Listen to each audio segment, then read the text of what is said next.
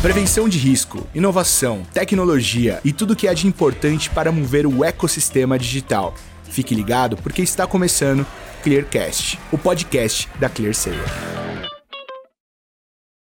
Fala pessoal, sejam bem-vindos a mais um Clearcast, o podcast da ClearSale, e dessa vez abrindo a nossa série especial de Black Friday, aquela tão aguardada todos os anos e que não é cedo demais para a gente já começar a falar de Black Friday, afinal de contas, essa data, que já se tornou a mais importante do varejo, ultrapassou essa barreira, agora é uma das mais importantes de diversos setores, incluindo o financeiro. E aí isso tem tudo a ver com o nosso tema e com o nosso convidado de hoje. O tema é prevenção a fraudes e o nosso convidado é o Cian Medina, que é gerente geral de prevenção a fraudes no PagBank e vai bater um papo com a gente sobre esse universo de prevenção a fraudes, especificamente na Black Friday. Cian, obrigado por aceitar o nosso convite, é um prazer ter você aqui. Vou deixar esse espacinho para você se apresentar para o pessoal. Enfim, pode falar o que quiser e a gente começa o nosso papo. Prazer é meu, super agradeço aí a oportunidade de falar sobre esse tema aí que eu sou apaixonado há um pouco mais de 11 anos aí. É, tema diferente, né? É, e, cara, desde o começo ali, passando por financiamento de veículos, consignado, hoje muito mais num transacional, e responsável ali por esse desafio agora da PagBank, onde a gente fala de banco, cartões, adquirência, consignado, tudo junto ali dentro da, da mesma área, né? É, porque é o que eu falei, né, pessoal? Já ultrapassou o varejo, a gente está falando aqui de mercado financeiro e vocês vão ver que tem tudo a ver. Cia, vou aproveitar esse seu gancho, você falou da sua carreira, falou que você tem mais de 11 anos de carreira, né, nesse meio, combatendo fraudes. O que, que você acha de mais desafiador, assim, do ponto de vista de, de, setor, de segmento, né, de nicho? Aonde que é mais desafiador combater fraude na sua visão, assim, na sua carreira? Legal. Cara, de tudo onde isso, das áreas onde eu passei, o mais desafiador é a adquirência, né? E por que a adquirência? A adquirência, ela está em todas as pontas do processo, né? Então, na adquirência, você fala com o, o e-commerce, com o estabelecimento, você fala com a bandeira, você fala com o subadquirente, você fala com o cara ali da ponta mesmo, desde o pequeno ao gigantesco, né? É, todo, desde o pequeno ao grande precisam de um adquirente. Então, se tem um problema no banco, se tem um problema no e-commerce, se tem um problema de vulnerabilidade específica no mercado, sempre passa no adquirente.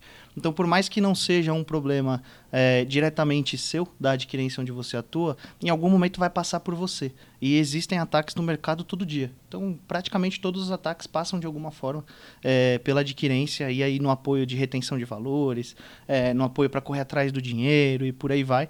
Então, a adquirência eu acho que é o, o mais desafiador por estar em todas as pontas. Bacana. E, e, você citou que, por exemplo, vocês trabalham com diferentes, vou dizer assim, níveis de maturidade, né? Desde o pequeno ali, que talvez nem tenha ainda tanto conhecimento da importância de combater fraude, quanto empresas maiores que já têm mais maturidade nesse sentido. O que, que você vê se de pilar assim na estratégia de prevenção a fraudes, que é comum a todos os níveis de maturidade, a todos os tamanhos de empresa, assim, o que, que não pode faltar, independente de setor ou tamanho de empresa? Legal, cara. Quando a gente fala de estratégia de prevenção à fraude, eu gosto sempre de citar três principais pontos ali para você não deixar é, nada de errado acabar acontecendo. Acho que o ponto principal de todos é indicadores e monitoria, né? São os indicadores que vão deixar você com o ouvido no trilho ali, né? que se você tiver indicadores muito bem feitos te mostrando o que está acontecendo, o que está descomportando, coisas do tipo, você sempre você vai evitar ter problemas no futuro, né? Indicadores bem montados, com triggers bem estabelecidos e tudo mais, independente do tamanho da sua empresa é, ou da empresa que você apoia ali de alguma forma, você não vai ter surpresa. Então você precisa entender tudo que está acontecendo, né? De certa forma. O segundo ponto, que é algo que muita gente esquece quando a gente fala de estratégia de prevenção à fraude, tem gente que acha que estratégia de prevenção à fraude é só fazer regra, né? Então você olha ali, vê efetividade e tal e coloca a regra no ar. Mas no fundo, um outro ponto bem importante ali que eu considero um pilar é sempre a gente olhar a causa raiz do problema. Não é só você colocar regra para negar, aprovar, mandar para mesa, né? A causa raiz do problema pode te, se você resolver na causa raiz, entender por que, que aquela fraude está acontecendo, você talvez não precise negar a transação porque não vai chegar nisso né? Então tem, tem muita gente ali que confunde essa questão de estratégia com criar regra e colocar no motor. Uhum. E é muito mais do que isso, né? A área de estratégia ela não pode só olhar os dados ali, ela precisa entender a causa raiz, fazer um diagnóstico do, do ataque que está acontecendo. E aí pode ser que uma das ações seja colocar regra no motor. Mas pode ser uma alteração é, leve no produto, uma alteração na jornada, uma autenticação que você coloca antes do processo transacional. E aí, dessa forma, você evita o impacto no cliente com uma negativa. E o terceiro ponto, que muita gente também acaba esquecendo quando a gente fala de estratégia, é escutar muito a operação.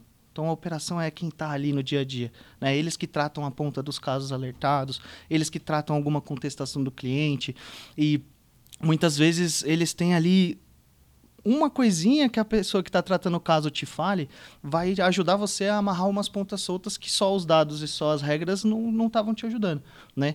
Eu gosto de, de contar uma história ali, é, rapidinho, Pô, que teve uma história de uma marca ali de, de carro que o cara ele ia na padaria e ele falava assim, pô, sempre que eu compro um sorvete de chocolate, quando eu volto meu carro não liga. E aí, beleza, se você trazer isso para parte de prevenção à fraude, toda vez que ele comprar um sorvete de chocolate, então a gente vai não deixar ele comprar um sorvete de é, chocolate, tira o sorvete de chocolate, bloqueia a compra do sorvete de chocolate, porque aí o carro vai ligar, uhum. né? Então, num geral, a galera sempre leva nesse, nesse sentido. Mas, e ele comentava, né, quando eu compro sorvete de morango, por exemplo, isso não acontece. Aí você fala, pô, mas não tá fazendo sentido. E aí eu vou proibir ele de comprar sorvete de chocolate, ele vai voltar o cliente ligando na central e falando assim, meu, mas eu adoro sorvete de chocolate. Quero comprar sorvete. O que, que eu faço? E a né? loja quer vender o sorvete. Exatamente. Então, quando você vai fazer um diagnóstico ali, que foi o que aconteceu nesse caso, de causa raiz mesmo, o sorvete de chocolate ficava numa geladeira ali mais longe do que a do sorvete de morango. Então ele levava um determinado tempo diferente do que ele levava quando ele comprava logo na ponta. E esse tempo é o que fazia uma peça específica do motor, que no que não vem o caso, não ligar na hora. Então era o tempo ali de resfriamento, alguma coisa nesse sentido. Então, trazendo para o mundo de fraude aqui, é, a gente, num cenário comum, do que normalmente a galera faz, é, cara, vamos tirar o sorvete de chocolate aqui, ou então vamos negar, vamos colocar uma, uma fricção quando ele comprar o sorvete de chocolate. Mas no fundo era entender ali que pô, tinha uma pecinha ali, que se a gente ajustasse, ele podia continuar comprando esse sorvete de chocolate sem ser impactado. E usar o carro normalmente. Exato. Então, essa questão de, de criar fricção ali, e são coisas que você escuta fazendo um diagnóstico de causa raiz, conversando com operação.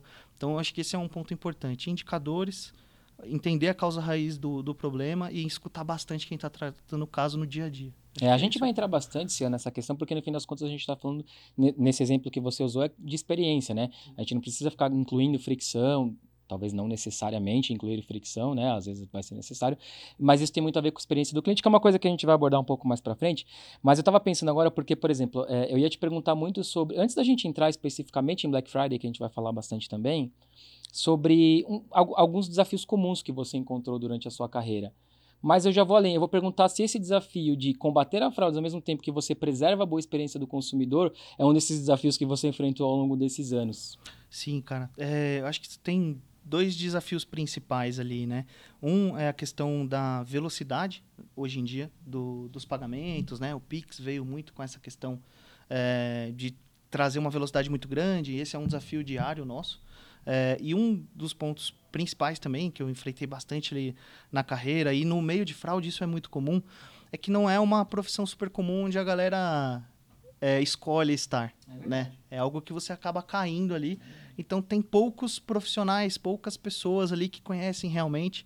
É, então isso é um dos pontos ali de desafio ali. É, por exemplo, eu... a formação específica não tem ainda muito. Não né? existe. Existe uma empresa agora é, que vem fazendo ali alguns treinamentos e tudo mais muito voltado para fraude. Isso vem crescendo muito. É uma oportunidade bem legal. Uhum. É, mas não existia até então, né? Então é, com isso, a gente, e, e, no nosso dia a dia ali, muito rápido, ataque acontecendo, e, e, a gente precisa entregar resultado e tal, tem muitos gestores, muitas empresas que não trabalham nesse desenvolvimento. Eu, graças a Deus, tive a oportunidade ali de trabalhar em alguns é, bancos maiores, algumas empresas ali que foram a base ali da minha carreira, onde eu tive pessoas que são referência no mercado até hoje que me ajudaram muito, que me ensinaram e tudo mais, mesmo que não tivesse um treinamento na época, uhum. né? E hoje, hoje tem essa empresa ali crescendo bastante nesse sentido ali de treinamento de fraude, mas é, é, é recente. Então, um dos principais desafios é você conseguir montar um time ali rápido, né, com essa expertise. É, muitas vezes você não tem tempo de trabalhar ali, ensinar essa pessoa e tudo mais. Então, esse é um dos principais desafios assim na carreira de fraude. Perfeito. E um mercado que é cada vez, digamos, mais ansioso, né? Você tem um consumidor que compra cada vez mais no digital e quer esperar menos, e os meios de pagamento cada vez mais rápidos Exato. ali. É, é, um desafio Hoje muito grande. 30 segundos sem ter recebido uma confirmação de pagamento já é um problema gigantesco. Né? Eu, eu, particularmente falando como consumidor, eu já fico. Algum problema aconteceu. Alguma coisa deu errado. Se eu falei que a gente ia entrar agora muito em Black Friday, né?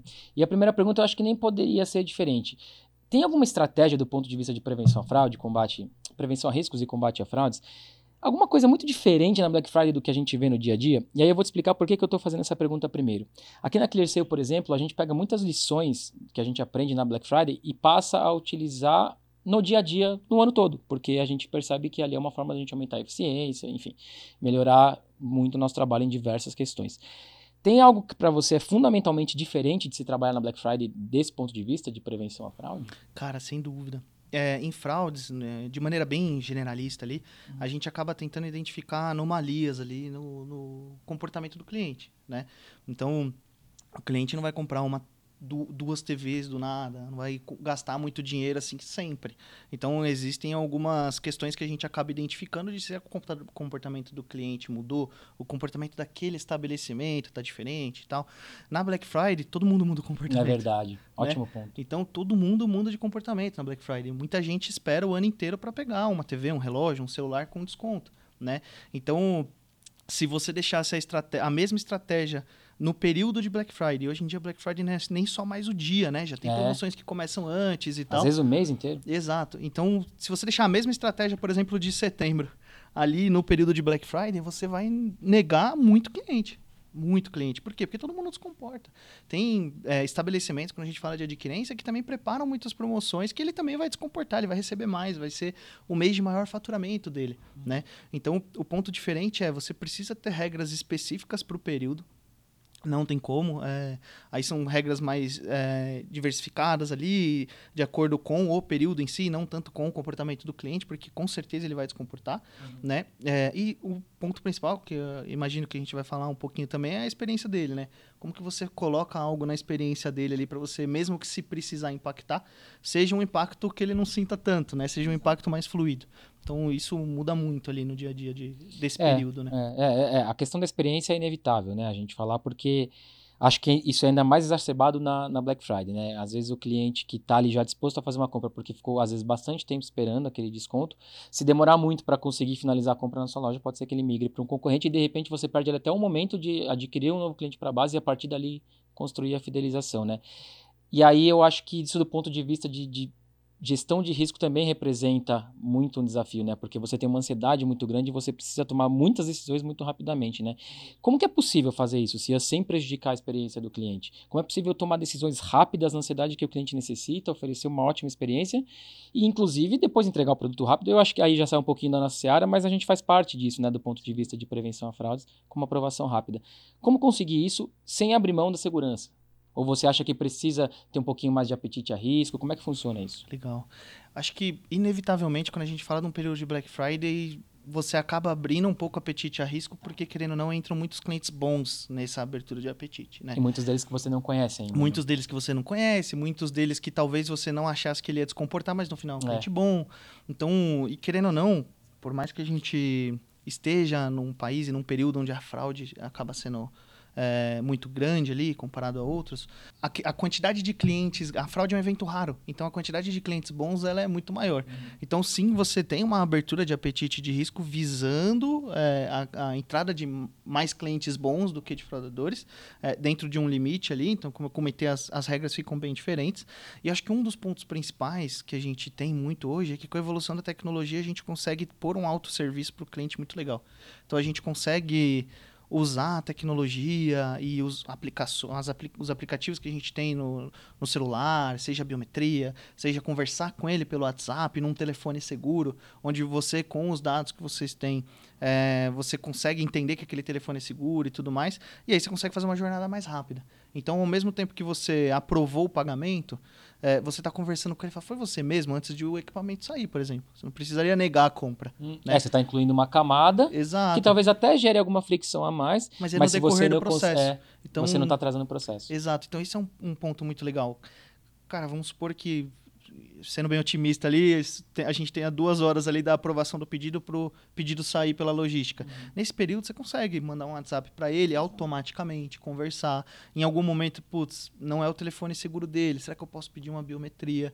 Né? Então, a tecnologia ajudou muito é, a gente nesse sentido, por mais que também acabou explorando e aumentando a quantidade de fraude nessa velocidade toda, mas ajuda a gente a ter uma jornada mais legal, né? Antigamente você tinha que ligar pro cara, é. não era todo mundo que tinha celular, Exato. né? Então hoje em dia é bem diferente, dá para fazer uma jornada É, hoje em dia bacana. você consegue fazer isso com a pessoa ali com o celular, né? Exato. né? Basicamente, a palma da mão, nem que ele tenha que fazer a biometria facial, por exemplo.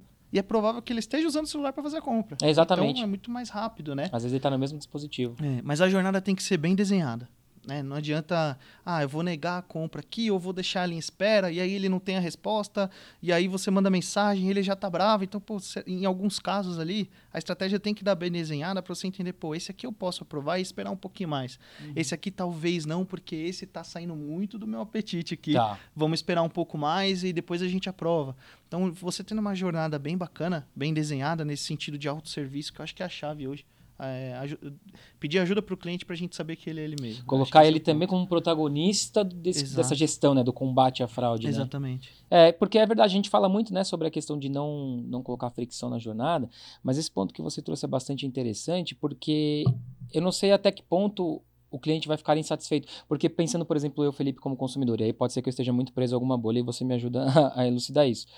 Às vezes eu me sinto até mais seguro quando vem um segundo fator. Porque às vezes eu faço uma compra que eu sei que saiu muito do meu perfil, e aí talvez eu esteja um pouco porque eu trabalho nesse meio, etc.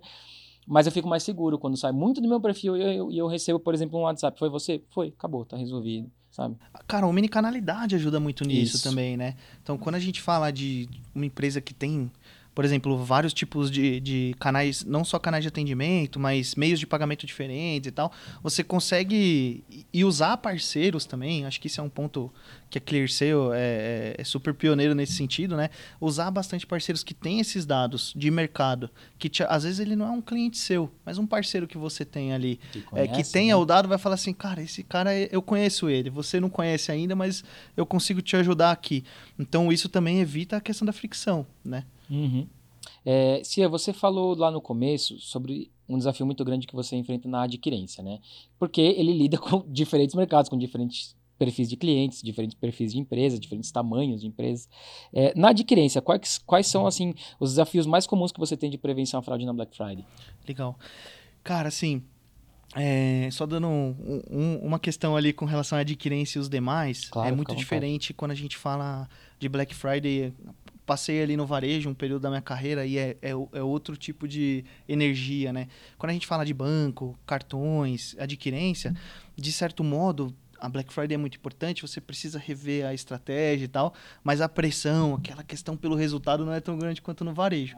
E na adquirência, isso é, não é tanto, tão sensível igual no varejo ali, mas é um ponto onde as, os pontos principais são a gente não pode deixar nenhum sistema cair.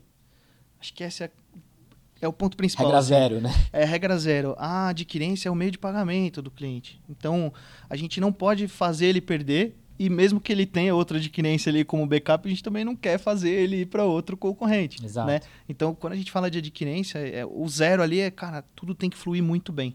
A parte tecnológica, técnica ali tem que é, correr na, na, na mais perfeita ordem.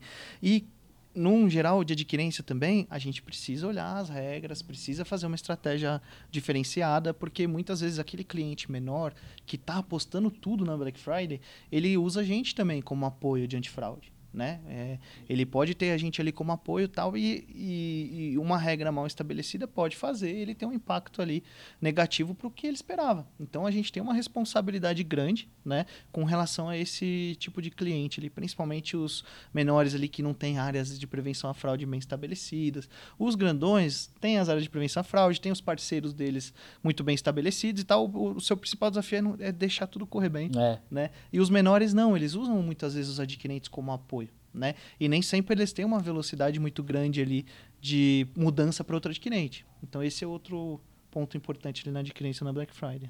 Perfeito. Se a gente já está entrando aqui próxima parte final, pelo menos o que a gente tem no roteiro, sim, gente, a gente tem que seguir um roteiro, tem que seguir uma colinha, porque não dá para guardar tudo aqui na cabeça. Aliás, tem um ponto importante que você abordou, se, vocês quiserem revisitar os nossos conteúdos de Black Friday dos anos passados, a gente fala muito sobre a importância de alinhar com os seus parceiros o que você espera para Black Friday, definir regras, etc todo esse alinhamento, você estarem azeitadinhos quanto a isso, é muito importante para você, primeiro, ter clareza sobre o que você quer dessa Black Friday e conseguir atingir esses objetivos. Então, esse alinhamento é fundamental. Cian, para essa Black Friday especificamente, falando em 2023, tem algo que, do ponto de vista da prevenção a fraudes na adquirência, é esperado de muito diferente? Ou é uma Black Friday que parece um pouco mais, pelo menos de tendência, parecida com os últimos anos? Cara, eu sinto uma evolução tecnológica maior, né? Então eu acho que tem muita, muita gente mais preparada para trabalhar ali na Black Friday. Tem um, uma questão ali muito na velocidade do pagamento, né? Então hoje tudo é muito mais rápido.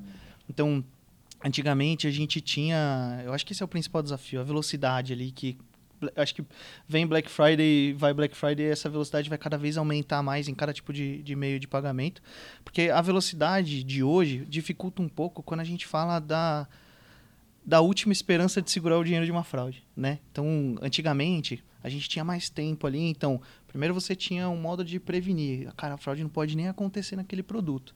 Caso ela aconteça, venha a, a, a ser concretizada, eu posso negar a transação. Eu posso mandar para uma mesa e posso fazer uma validação e deixar que esse cliente não, não caia na fraude.